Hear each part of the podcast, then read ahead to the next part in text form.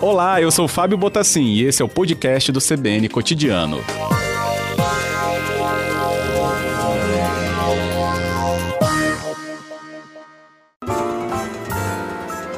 Retrabalho. Oferecimento Med Senior. O plano de saúde da geração mais protegida. Nosso quadro Retrabalho no Ar, nesta quarta-feira, com você trazendo como destaque hoje discussão sobre um assunto importante, né? como todos os outros são também para essas discussões. Mas dessa vez o assunto se relaciona a um empregado que fica à disposição da empresa fora do horário de trabalho, ou em fins de semana e feriados por meio de um telefone celular. Será que esse empregado tem direito a receber o pagamento pelas horas de sobreaviso? Em tempos de destaque né, para as atividades de home office, impulsionado inclusive pela pandemia, como a gente já discutiu bastante, esse tipo de situação ganha ainda mais relevância no nosso ambiente aí de discussão. Por isso, eu já dou boa tarde aos nossos comentaristas para trazer essa análise. Alberto Nemer e Cássio Moro. Bem, vamos então a essa discussão. É, pagamento de horas de sobreaviso está se enquadrando aí, então, quando fica à disposição do empregador? Esse é um tema, Fábio, muito importante que precisa ser esclarecido, né? Porque volta e meia vê alguns entendimentos ou alguns debates ou informações, desculpas, é, de forma equivocada. O sobreaviso, ele é previsto na CLT desde o seu nascedouro, né? É, a história dele, a princípio, vinha para regulamentar aquelas pessoas ligadas às linhas férreas, que precisavam realmente ficar disponível né, não poderiam se deslocar, porque a qualquer momento poderia ser chamado. Então, a essência do sobreaviso é aquela que o empregado, mesmo após a sua jornada de trabalho, teria que ficar, entre as plantado em casa, aguardando a qualquer momento um chamado. Ou seja, ele não poderia ir fazer uma viagem, não poderia, por exemplo, à noite tomar o seu vinho, porque teria que estar realmente de prontidão. E, e o que você diferencia desse sobreaviso? Porque muitas pessoas acham que o simples fato de estar com o celular pode ser considerado sobreaviso. E sobre esse assunto eu vou falar um pouquinho mais adiante, que eu queria ouvir o Cássio antes. Vamos lá, Jogando então. a bomba para ele. O, o Neymar sempre fala tudo, daí só, não sobra nada para mim. Mas é mais ou menos isso, né? O, o, o sobreaviso, ele é uma norma, primeiro, ela é destinada ao ferroviário lá de 1930, daquela época em que a comunicação é, não existia, não existiam meios telemáticos, celular, internet, é, telefone não havia para se comunicar. A pessoa tinha que ficar em casa esperando um possível chamado para ela para alguma emergência, para ela resolver algum problema na linha férrea, consertar algum dormente que caiu, trilho que deu problema. Então tinha que ficar em casa, sem locomoção. Essa norma tem sido interpretada, é, é tem, tem, tem uma interpretação em que se aplica essa norma em outros casos semelhantes, equiparáveis. E é claro que há toda uma doutrina é, pensando em como equipará-la nos dias de hoje, que está todo mundo conectado. Né? Então, basicamente, tem uma súmula 428, depois o Neme me confere lá do TST, dizendo que apenas aquela pessoa que tem. É, é só, só pode ter um celular, por exemplo, esperando uma ligação no, no seu horário de descanso, não é suficiente para ser considerado um sobreaviso. Há necessidade de uma limitação de locomoção. Né? Então é aquilo que o Neymar disse, ele não pode tomar o vinho dele, ele não pode fazer uma viagem, não pode pegar num fim de semana que ele esteja de sobreaviso, tem que, tem que ser expresso. Ó, você vai ficar esperando que você pode ser chamado. Ele não pode se deslocar, por exemplo, para uma viagem, não pode ir lá para Pedra Azul, por exemplo, tem que ficar aqui, porque se for chamado ele tem que resolver esse problema. Então isso depende de caso para caso e o quanto de limitação da, do, seu, da, do seu lazer ele tem para ser garantido esse adicional de sobreaviso de ferroviários, mesmo que você não seja um ferroviário. É isso, Nemer? Perfeito, perfeito. E só repetindo que o simples fato de você possuir um celular da empresa ou particular e eventualmente receber um chamado, receber uma mensagem, responder, isso não significa por si só estar de sobreaviso. Porque você pode ter o seu celular, por exemplo, e se deslocar, viajar. Eu não precisa ficar de, de prontidão à disposição. O que se pode eventualmente discutir nessa eventual chamada fora do horário, seja o meio de WhatsApp, e-mail, ou outro, outro meio de comunicação virtual, vamos assim dizer, uma eventual hora extra, ou até mesmo a questão do dano existencial. Mas é um outro assunto. Mas a, o sobreaviso, como muito bem esclareceu o caso, a pessoa realmente não pode é, ter uma vida social ativa durante esse período que a empresa determina ele ficar à disposição para assumir a qualquer momento um posto de trabalho. Uhum. Tem que estar expresso no contrato que aquela função tem sobreaviso? O Fábio, é recomendável que esteja expresso. Mas o simples fato de não estar expresso, mas o empregado ficar eh, eh, durante o seu contrato de trabalho nessa condição, ou seja, de não poder viajar e ter que ficar à disposição, a gente invoca lá o princípio do direito do trabalho, que é o primazia da realidade. Então ele pode sim, eventualmente, numa eventual ação trabalhista, conseguir comprovar que realmente ele tinha que ficar sempre à disposição, ele pode eventualmente vir a receber essa rubrica. Uhum. Quer comentar, Cássio? Ah, isso mesmo. É, tudo depende da situação fática do seu, do seu contrato, do seu trabalho. Então, ah, se tem uma, alguma norma dizendo, inclusive, não, você não vai estar de sobreaviso. Mas durante todo o curso do trabalho, o seu, o seu chefe fala, você vai ter que ficar em casa, porque você pode ser chamado, uh, isso pode ser configurado. E é uma coisa que a gente vai, vai, vai verificando é que hoje a, a comunicação hoje é muito diferente daquela época. A própria prestação de serviços, às vezes uma manutenção pode ser feita de casa pela internet.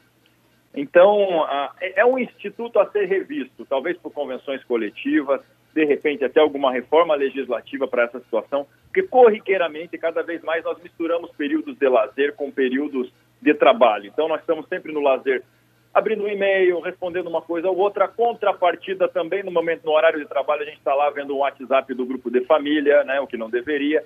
Então, é uma coisa a se repensar nesse futuro, nessas novas formas de prestação de serviços online, por comunicação, por internet e tudo mais. Entendido.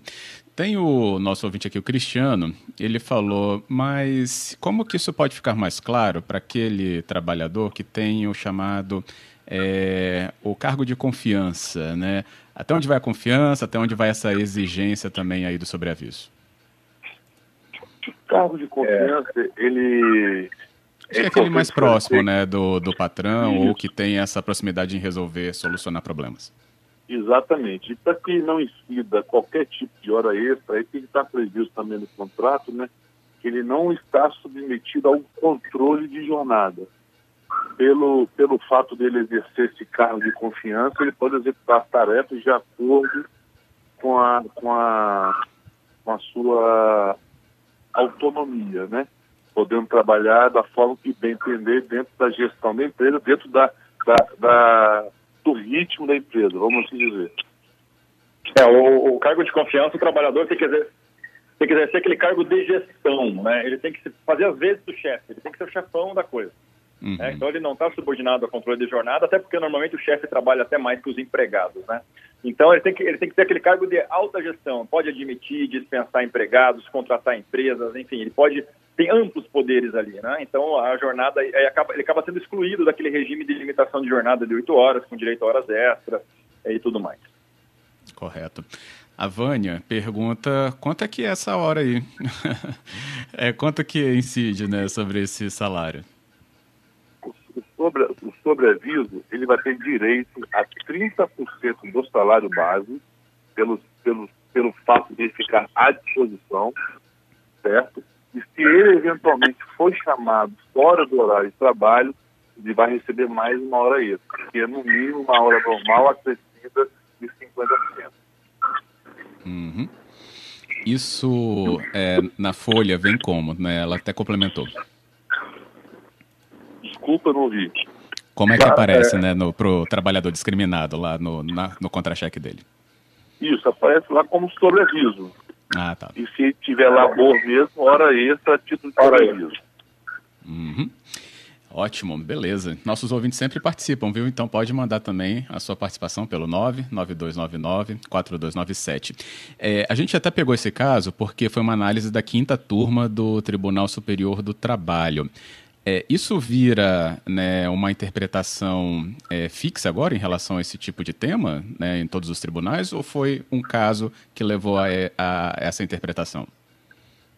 É, o, o Fábio, deixa, é, o que acontece normalmente é, é que há uma interpretação. É, esse, esse, tema específico é um tema muito preso ao fato, ao caso hum. concreto. Porque normalmente você tem que verificar quais são as situações que levaram a, a, a, garantir ou a não garantir o sobreaviso naquele caso concreto. Como havia dito, não existe uma lei para todos os trabalhadores que ficam de sobreaviso, então tem que se adaptar à lei àquela, àquele caso. Então depende muito. Acho muito difícil uma decisão é, única, né, é, representar uma coletividade. O que tem é aquela súmula 428, que eu acabei de citar, que sim, ela dá, dá um norte interpretativo para poder usar essa norma para todos os demais casos. E aí depende das coisas, condições de cada caso concreto para verificar se aplica ou não. Beleza. Respondemos ao Jorge, então, outro ouvinte aqui que já estava com essa questão.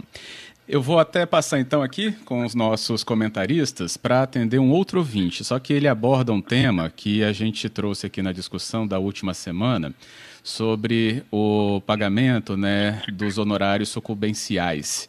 A gente trouxe uma análise né, com vista no que temos aí de previsão legisla é, na legislação, e também foi um marco aí desde a reforma trabalhista, né, lá de 2017, é o José Carlos, de Vila Velha.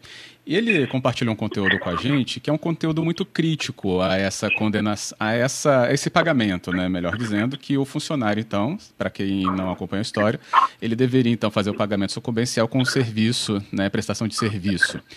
E a crítica que ele nos encaminhou é muito contundente no sentido de que isso trouxe né, um, um ambiente de choque para as pessoas da área, que foi classificado até como inconstitucional por algumas leituras que ele trouxe. Ele pediu a nossa análise de novo, né? Tem esse, tem esse ponto mesmo, inconstitucional, ilegítimo ou flagrante posso, retrocesso?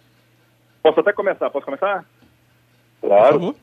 É, veja, de fato houve uma polêmica muito grande, mas olha, nossa interpretação, é, com respeito às interpretações contrárias, é que não há nenhuma inconstitucionalidade. Veja, primeira coisa, a grande novidade ali é que as partes criaram uma conciliação, uma solução para o caso concreto que não era prevista em lei. E, e, é perfeitamente possível que as partes, com seus advogados, criem soluções, não dependam apenas de uma sentença, de uma execução dura, difícil. O segundo aspecto é que as partes ainda não estão acostumadas com o fato de o trabalhador, quando perder um processo, ter que pagar honorários para a parte adversa. Por que, que não há inconstitucionalidade? Eu vi algumas pessoas falando, ah, mas isso aí parece muito condenação criminal. Uhum. É, e não é verdade. Isso aí, primeiro, não houve condenação nenhuma. A justiça não condenou. Foram as partes que chegaram num acordo. É, a, o trabalhador quis fazer esse trabalho voluntário e ao contrário da sentença criminal, que quando você é condenado a fazer um serviço voluntário e não faz, você vai para a cadeia. Nesse caso, se ele não fizesse esse trabalho que ele mesmo quis, a execução voltaria para aquela execução em dinheiro. Ou seja, ao invés de pagar uma quantia de honorários para o advogado da outra parte, ou seja, também é um, um valor salarial para o advogado, o advogado recebe, é, dinheiro, o sustento dele vem de honorários, ah, ele pode pagar uma prestação de serviço voluntário para uma um terceiro, uma entidade carente que precisava de ajuda, ou seja, foi um ganho para todo mundo, para toda a sociedade aquilo. Não tem nada de inconstitucional, ainda que possa parecer diferente, porque é uma novidade. Pelo menos é isso que eu vejo, acho que Neymar concorda comigo. Eu assino embaixo e, e assim, me causa perplexidade, Fábio, de um fato novo, né? Mas diversas pessoas distorcendo os fatos para criminalizar, entre aspas, uma questão que não existe. Primeiro, muitas pessoas estão afirmando que a pessoa foi condenada a prestar serviço. Não há qualquer tipo de condenação. Como bem disse o Cássio, um acordo entre as partes. Se o trabalhador não quisesse esse tipo de acordo, ele não estaria prestando serviço. E outra, o descumprimento desse acordo, como muito bem trouxe aqui do assunto o, o Cássio, não vai gerar qualquer outra consequência a não ser restabelecer a execução do valor devido do dinheiro. Então, assim, de forma muito respeitosa, é, está tendo muita desonestidade intelectual nesse debate. E é importante trazer aqui que não há qualquer tipo de ilegalidade ou inconstitucionalidade em qualquer forma de acordo, especialmente na Justiça do Trabalho, desde que o objeto do acordo seja lícito. E essa questão que foi feita, não há qualquer tipo de licitude, não há qualquer questão de. não há qualquer verniz de inconstitucionalidade, nada nesse sentido.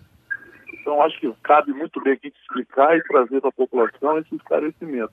E deixando claro, aquele trabalhador que, porventura, não obtiver êxito na reclamação trabalhista e for condenado em honorários, ele pode ficar tranquilo que não vai ter qualquer tipo de condenação a não, é, é, sem ser pecuniária, a não ser que ele queira, por vontade própria, acompanhado por um advogado, fazer algum tipo de outro serviço, que não há qualquer tipo de óbito ou limitação, desde que exista. Uhum. É, Claríssimo. Isso, uhum, pode o, falar, Cássio. O Neymar falou de objeto lícito. É, ouvi algumas posições, sem respeito, que o objeto desse acordo seria um objeto ilícito, que o trabalhador se comprometeria a trabalhar. Ora, nós há, há séculos fazemos um contrato com esse mesmo objeto para né, que, que, ninguém fala que é ilícito, que é o contrato de trabalho. As pessoas contratam, fazem um acordo, eu vou trabalhar para receber dinheiro para pagar minhas contas. Basicamente isso aconteceu ali, né? Ao invés de pagar minha, o honorário que eu devo, eu vou fazer um contrato, vou fazer uma prestação de serviço para um terceiro, uma entidade carente. Então não tem, não tem ilicitude, eu não consigo enxergar essa ilicitude que alguns viram. Né? Então fica o debate, me parece que não deveria nem ter esse debate, eu não vejo, eu não consigo é, encontrar um posicionamento que sustente a outra forma, né? Livre, espontânea vontade. Nenhum trabalhador vai ser condenado a trabalhar. Outra coisa, né? Um detalhe importante a saber é que o trabalhador, quando é condenado ao honorário, né, é, é, se não for encontrado bens em dois anos para ele pagar essa conta, é, essa execução pode caducar. Entretanto, não se sabe, eu não vi o caso concreto, não sei se o trabalhador tinha ou não esse dinheiro, se ele realmente queria ou não uma certidão negativa de débito trabalhista para alguma outra coisa. Então, eu não, ninguém, essas análises, nenhuma delas foi uma análise do caso concreto, como eu também não estou fazendo do caso concreto. Então, é importante deixar isso bem claro. Não cria uhum. regra, não cria lei, as partes podem criar a solução do processo desde que lista da forma que for melhor para eles, menos custosa. É isso. É isso. É. Foi bem claro a resposta dos nossos dois comentaristas em relação a este caso. E então, não cabendo mais recurso, termino por aqui. Queria bom. agradecer mais uma vez, então, todo o esclarecimento dado para dois temas tão importantes e também repercussão, né? Claro, como esse último foi aqui para os nossos ouvintes. Obrigado, Alberto Nemer. Cássio Moro, obrigado, Nemer. Muito obrigado, Fábio. Obrigado, Cássio. Um abraço a todos os nossos ouvintes. Obrigado, Cássio. Obrigado, Fábio. Obrigado, Nemer. Obrigado, ouvintes, pelo debate. Estamos aqui abertos a debater, né? Ninguém, tem, né? Ninguém é dono da razão e sabemos que esses assuntos são polêmicos. O que a gente faz é botar pimenta na, na, na, briga, na discussão aqui, né? Um abraço. e a gente adora. É isso. Outro abraço. Obrigado.